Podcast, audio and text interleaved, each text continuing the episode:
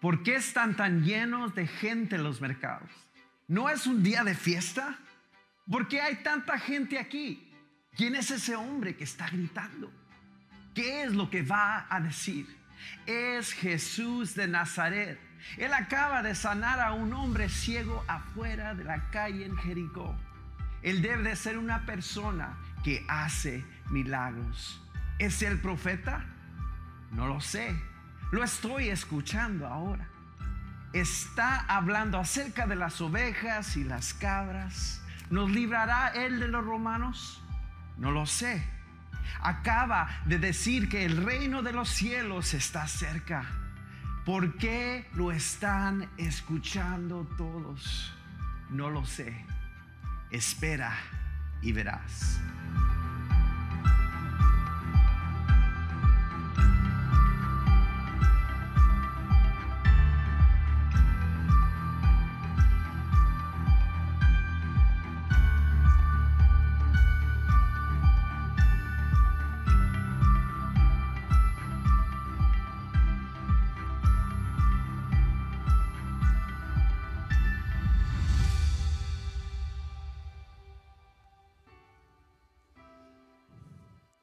Dios les bendiga. Qué gusto que estén en casa. Felicidades a las madres. Vamos a darle un aplauso a las madres. Qué rico estar aquí. Has escogido estar en el mejor lugar y hoy queremos honrarte, mamá. Felicidades, felicidades. Gracias por tu sacrificio, gracias por tu amor, gracias por tu dedicación, gracias por tu ejemplo. Gracias, mamá.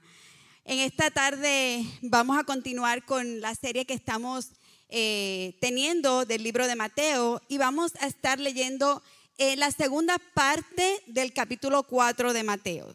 La semana pasada nuestro pastor predicó de la primera parte de Mateo 4 y habló sobre la tentación, fue un mensaje poderoso y vamos a continuar hablando ahora la segunda parte de este capítulo donde podemos ver que Jesús comienza su ministerio. Un ministerio de amor, de bendición, de cosas hermosas para tu vida y para mi vida. El comienzo de algo grande que está en nuestras manos continuar. Inclina tu rostro. Amantísimo Dios, gracias Padre porque podemos venir delante de tu presencia. Gracias por esta oportunidad de escudriñar la palabra, de aprender más de ti, Señor. Ayúdanos a ser más como tú. Tú eres el ejemplo perfecto. Gracias Gracias Señor porque podemos estar aquí libremente escuchando la palabra. Te pido que prepares los corazones, Maestro, para recibir esta semilla que ha de ser sembrada. Te pido que seas tu Espíritu Santo moviéndote en este lugar, contestando las peticiones, sanando al enfermo, Señor, restaurando vidas. Tú estás, Señor, en este lugar y tu presencia es real. Quítame a mí y ponte tú. Que seas tú hablando a través de mí en esta tarde, Señor. Soy tu sierva. En el nombre de Jesús. Amén. Ah, gracias. qué bello.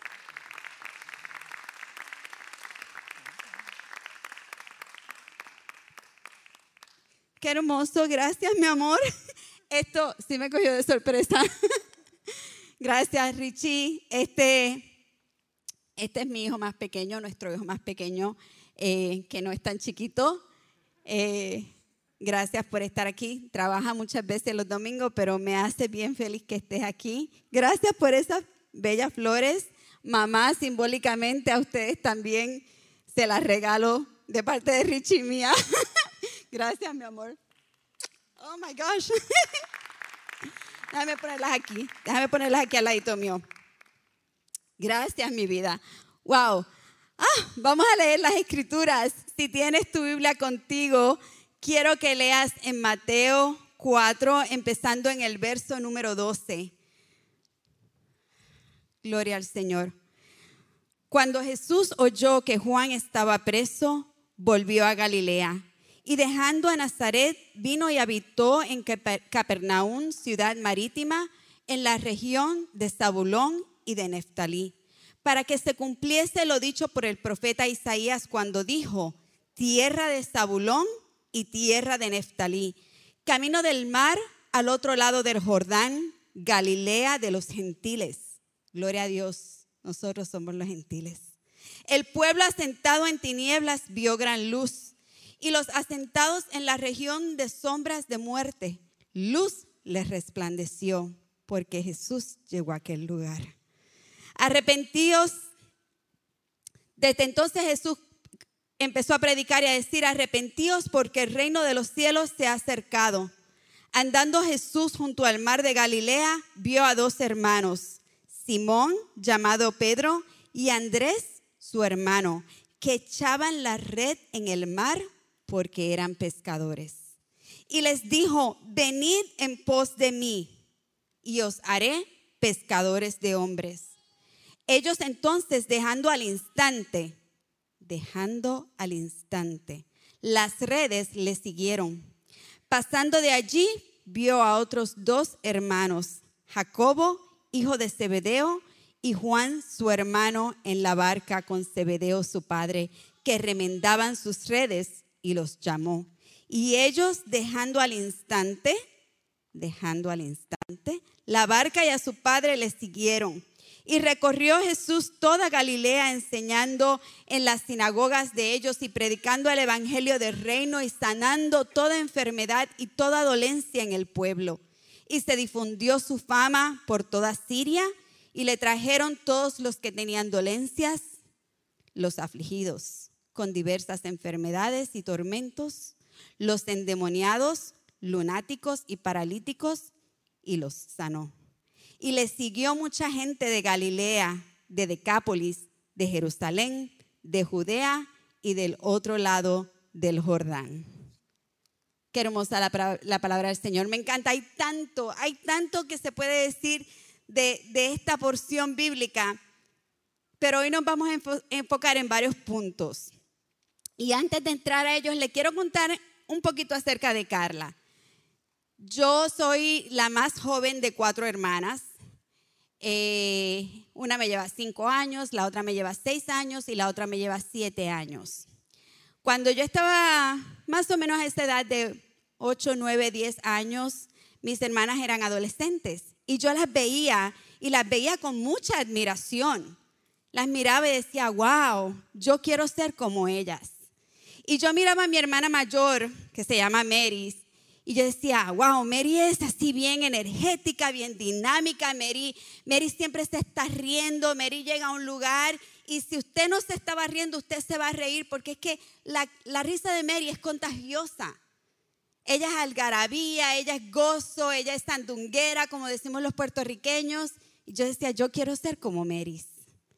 Pero entonces luego veía a Iris y yo decía, wow, Iris. Iris es la callada Iris es la que no dice mucho, pero lo dice todo.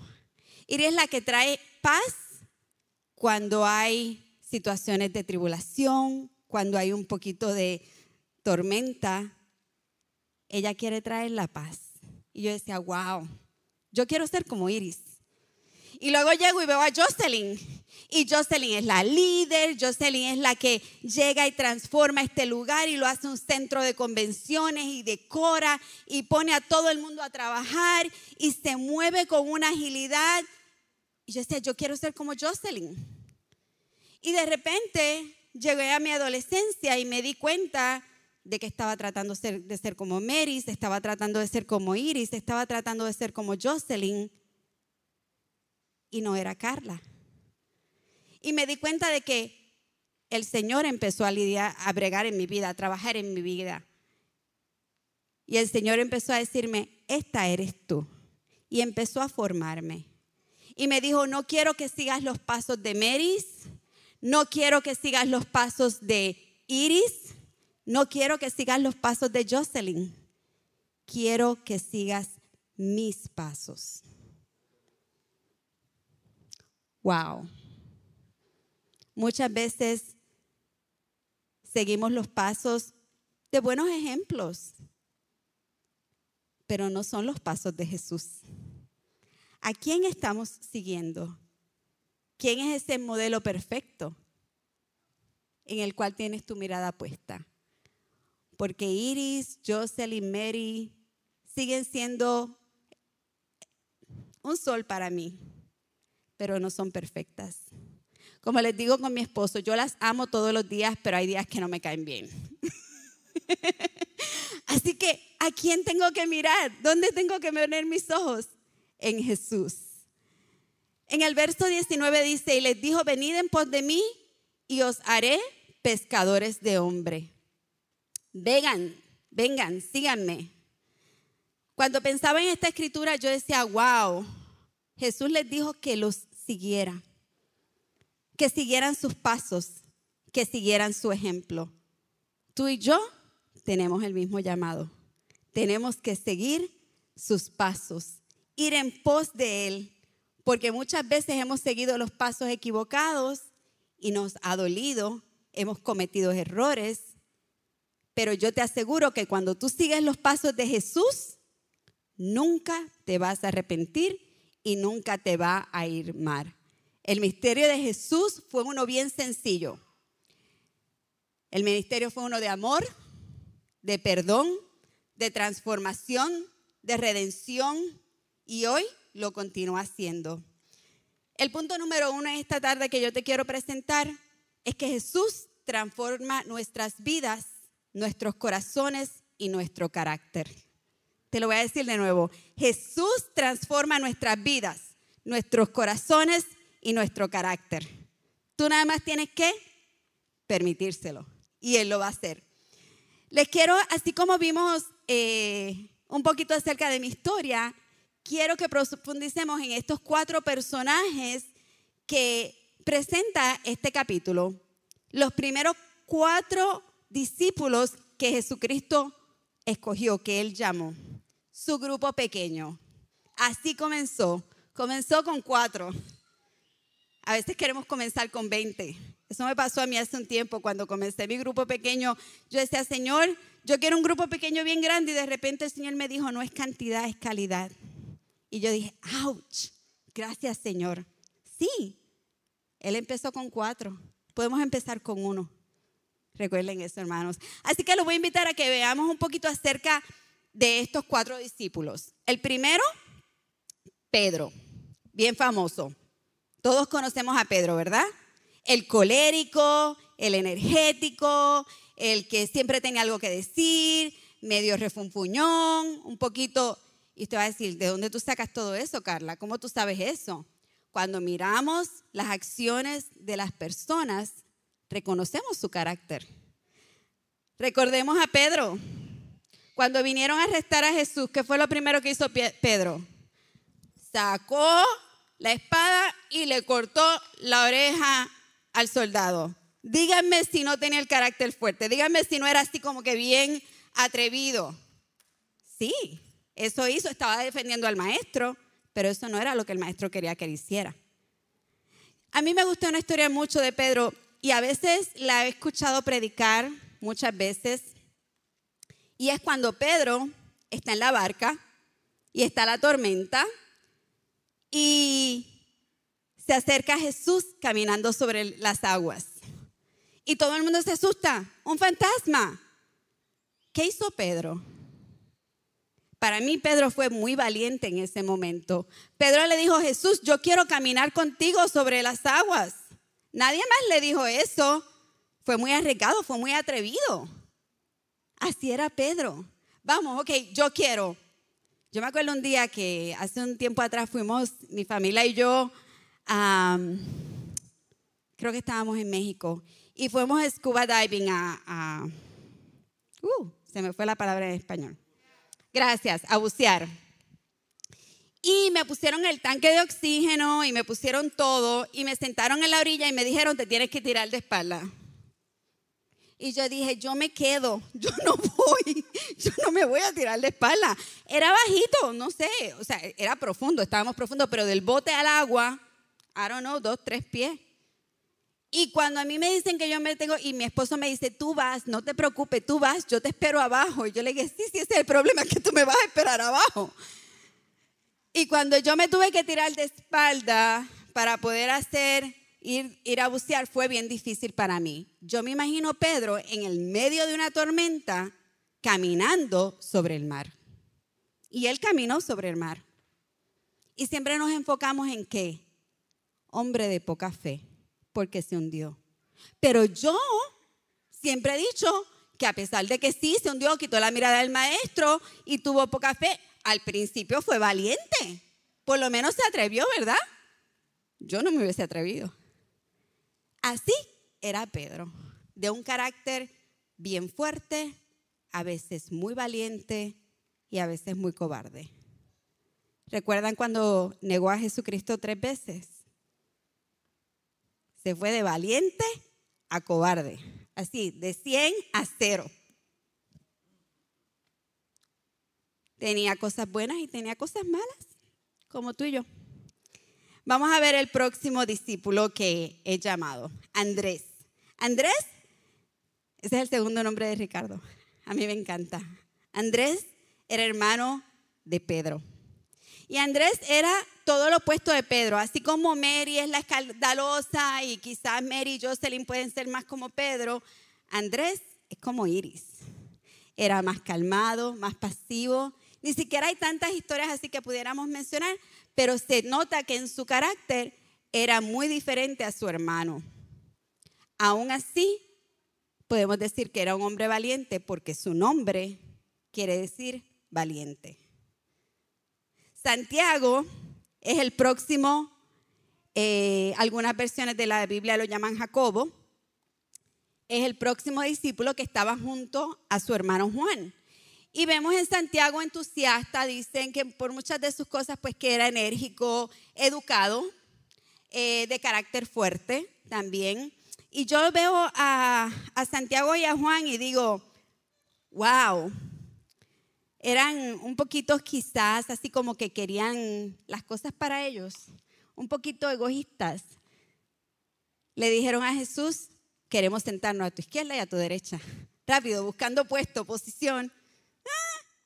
Y papito Dios ahí, Jesucristo le tenía una, una lección rápidamente. Pasamos entonces ahora a su hermano Juan. ¿Cómo era Juan? De carácter sensible, pero a la vez también de carácter muy fuerte.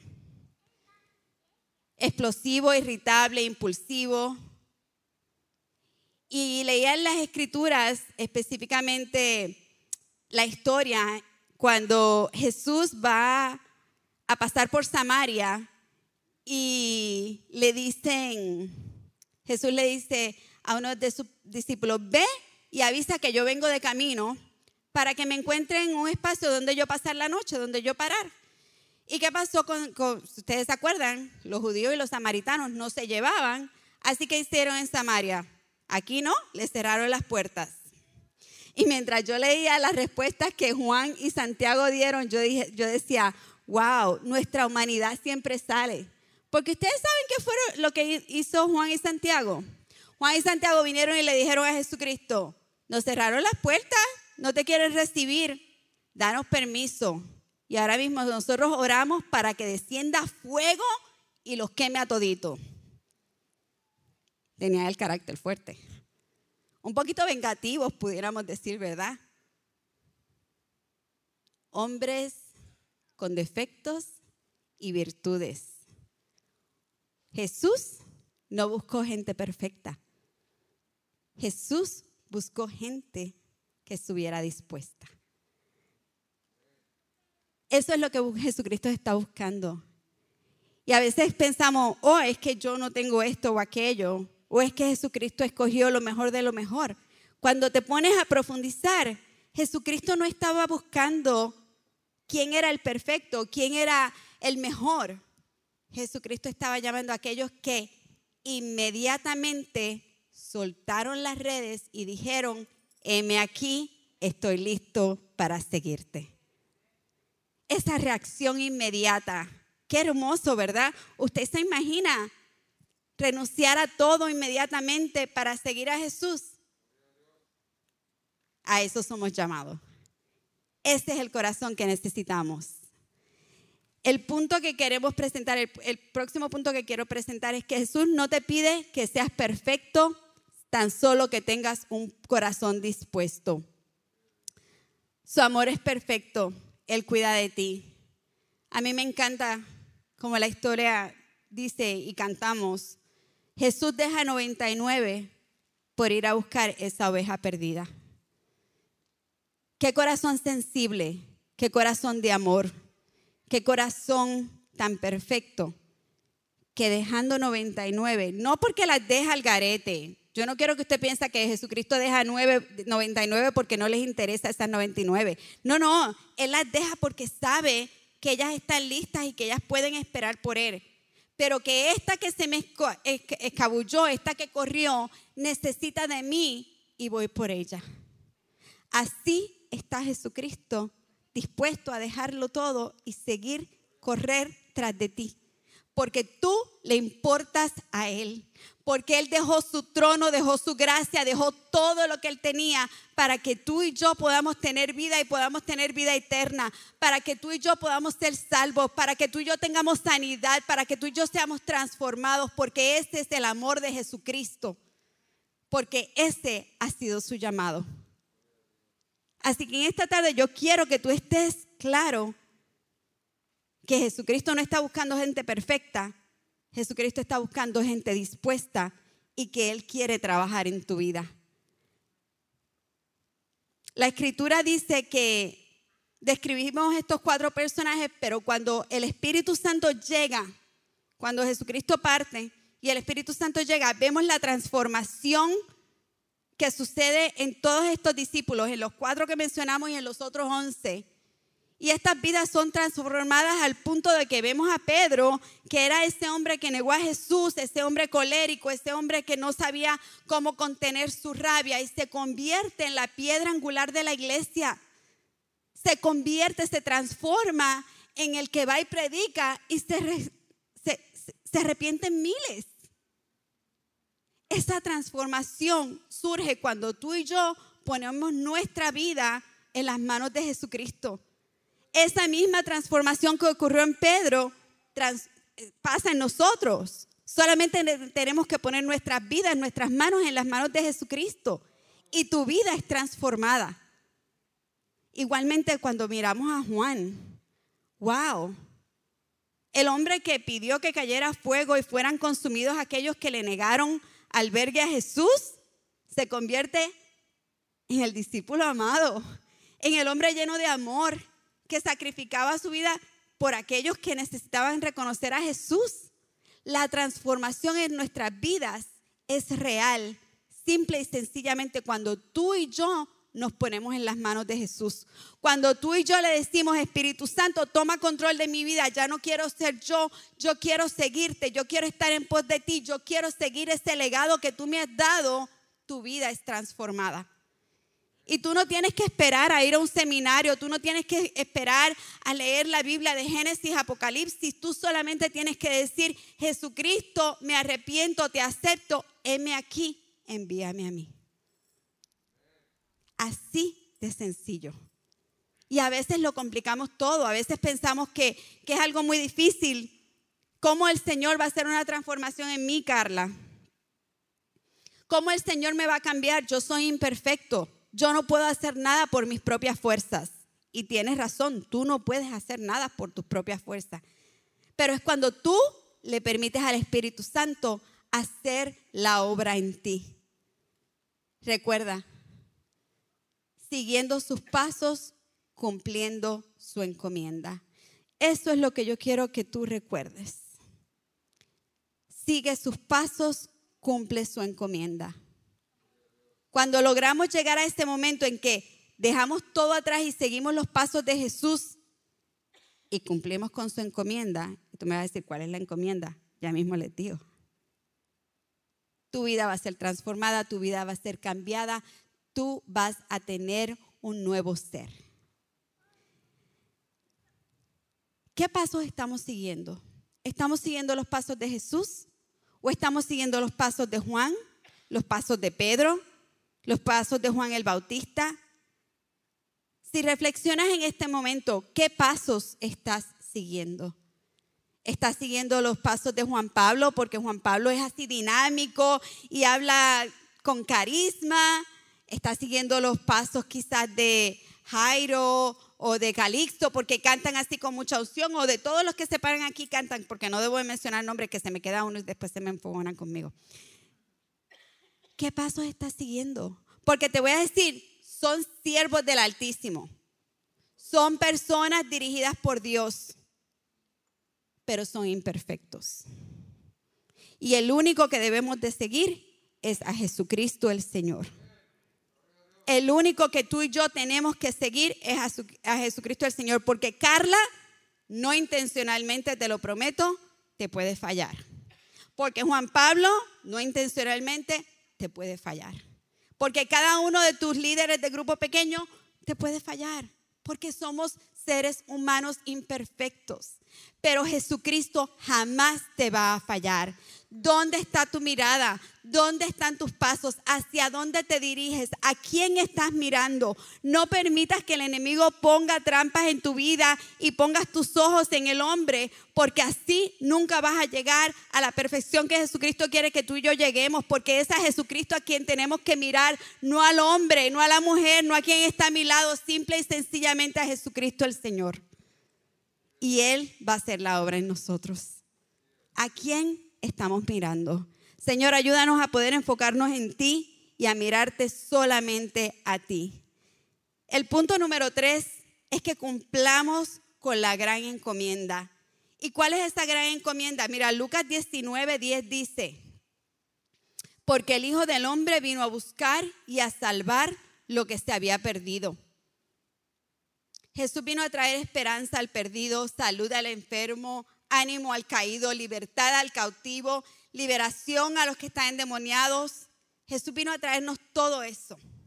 Está a, nuestra mano. Solamente tenemos que pedir y creer. Y la gran encomienda fue dada a Jesús. Cuando miramos a Jesús, Él dice que su gran encomienda es que Él vino a qué? Hacer la voluntad de su Padre. Jesús vino a hacer la voluntad de su Padre. ¿Y cuál es la voluntad del Padre? Que tú y yo busquemos las almas que están perdidas. Que tú y yo abramos nuestra boca y le digamos a aquel que aún no conoce al Señor que hay vida, que hay salud, que hay restauración, que hay prosperidad, que sí hay algo mejor que lo que este mundo ofrece. Vivimos en un mundo tan perdido, hermanos. Todo lo que vemos allá afuera está lejos del corazón de Dios. Y si tú y yo no abrimos nuestra boca, la Biblia dice que las piedras hablarán. Porque Dios va a hacer lo que haya que hacer, lo que haya que hacer para que el perdido encuentre salvación. Pero Él nos ha pedido a ti y a mí que lo hagamos. No a las piedras, se nos encomendó a nosotros que le prediquemos al perdido. Esa gran encomienda que tú y yo tenemos que cumplir. Que Jesucristo comenzó a sus 30 años y que por tres años consecutivos no paró de hacer y que cuando terminó, expiró y dijo, voy a hacer morada para vosotros, nos dejó a nosotros en nuestras manos.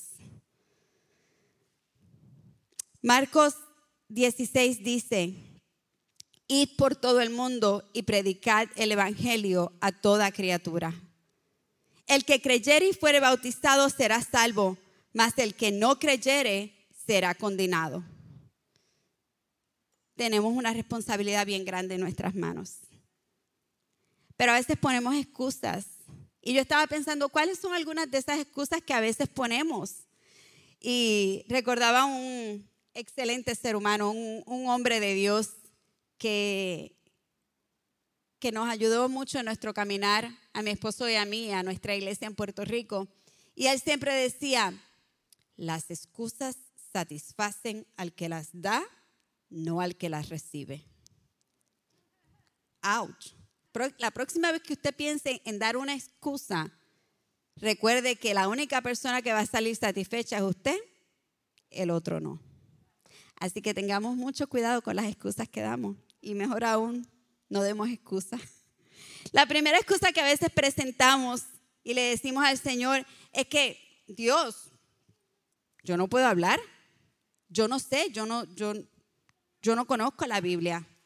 Bueno, pues Únase a un grupo pequeño y comience a escudriñar la palabra.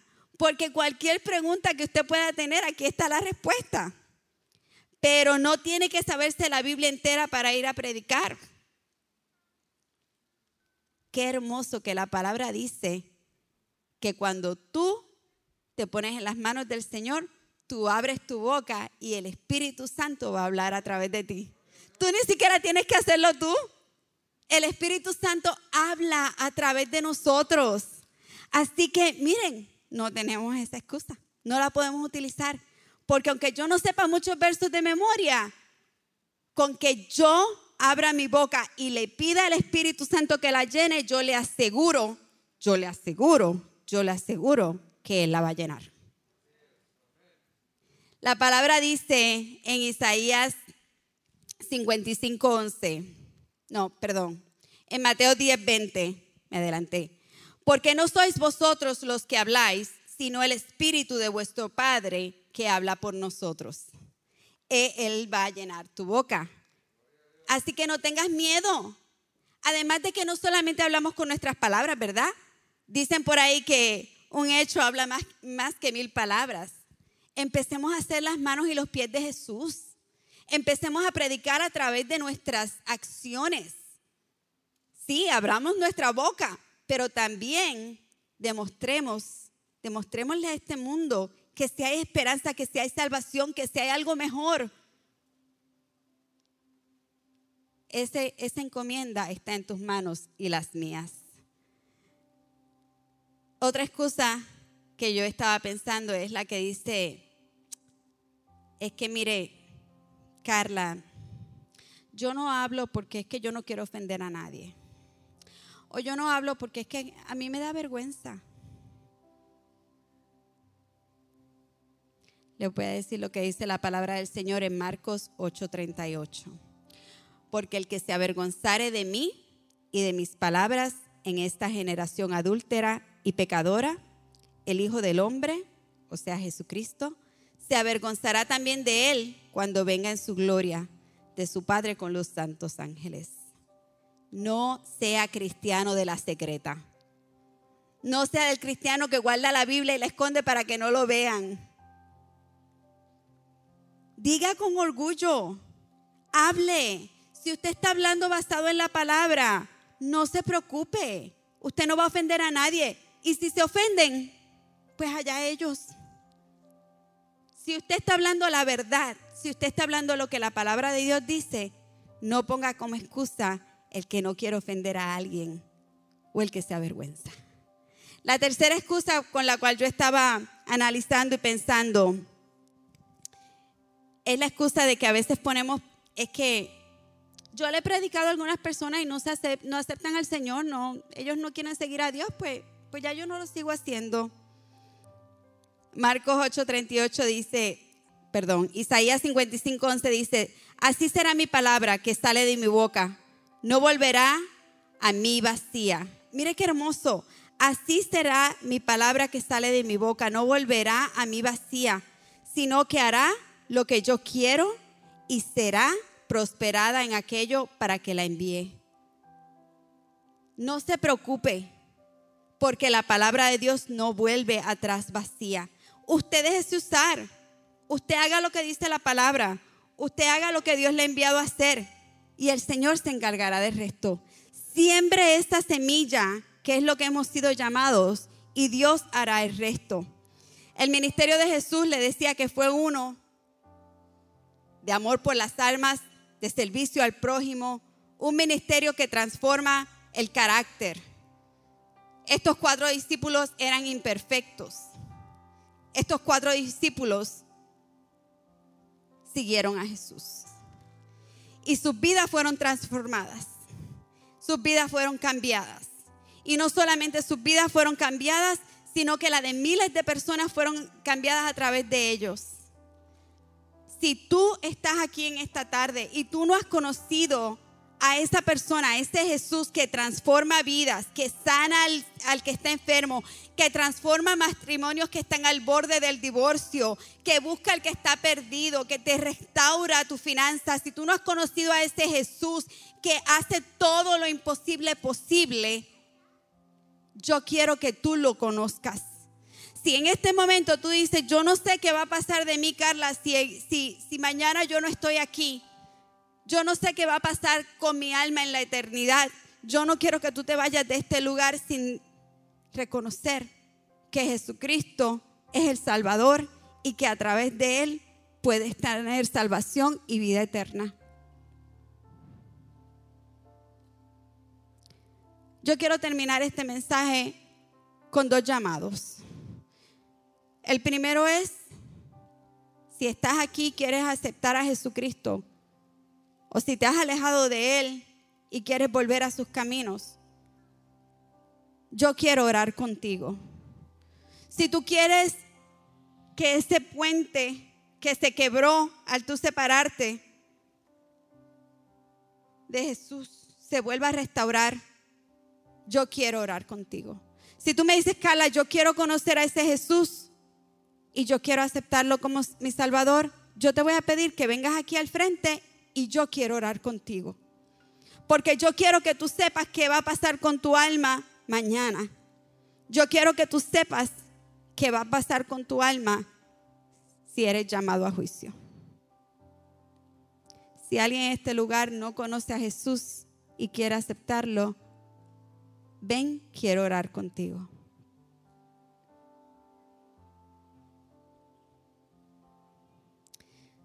Si estás aquí y has estado callado, si estás aquí y dices, Carla, no he seguido la encomienda que Jesucristo me dio de compartir con otros el Evangelio. Si estás aquí y dices, esas excusas que tú dijiste, Carla, son mis excusas. Y quieres que el Espíritu Santo llegue a tu vida y quieres que el Espíritu Santo te transforme y quieres que el Espíritu Santo te dé poder y autoridad para ir y hacer lo que Jesús hizo y aún mayores cosas, el altar también está abierto y los líderes de grupos pequeños y yo queremos orar contigo. Iglesia, ponte de pie.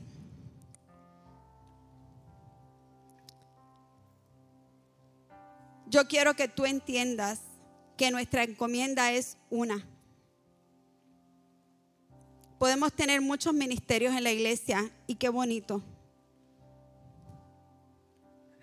Pero si no estás abriendo tu boca y le estás, y le estás compartiendo al que está perdido que hay salvación en Jesús, no estamos haciendo nuestro trabajo y vamos a ser llamados a juicio. Se nos va a preguntar, ¿qué hiciste? Te invito a que le pidas al Espíritu Santo en esta tarde que te dé las fuerzas, las palabras, la valentía de abrir tu boca y predicar su palabra. El altar va a estar abierto. Oremos. Padre Celestial, gracias. Gracias, gracias por tu amor, gracias por tu misericordia, Gracias por la oportunidad que nos das, Señor, de conocer más de ti, de aprender de tu palabra. Te pido, Señor, que seas tú moviendo nuestro espíritu y nuestra necesidad, Señor, de buscar al perdido. Te pido que seas tú abriendo, Señor, nuestro entendimiento y que podamos reconocer, Dios, que tenemos que ir a buscar las almas que se pierden. Que no es aquí adentro, Dios, solamente, sino que allá afuera hay almas que necesitan de ti. Enséñanos, Dios, a buscar más de ti. Danos poder del cielo, Señor, que descienda tu Espíritu Santo en una forma especial en nuestras vidas y nosotros podamos, Señor, empezar a hacer todo lo que tú hiciste y aún mayores cosas, como dice tu palabra, en el nombre de Jesús. Amén.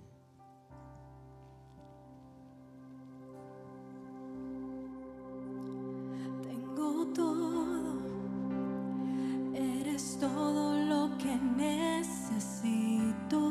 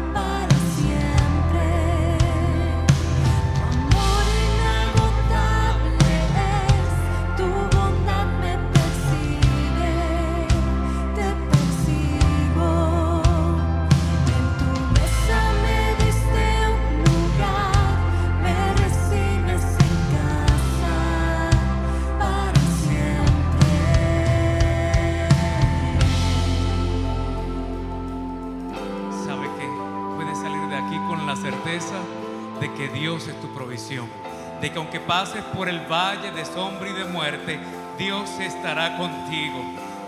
No importa lo que estés pasando y que vayas a pasar esta semana, confía en que Dios está y estará haciendo. Gracias.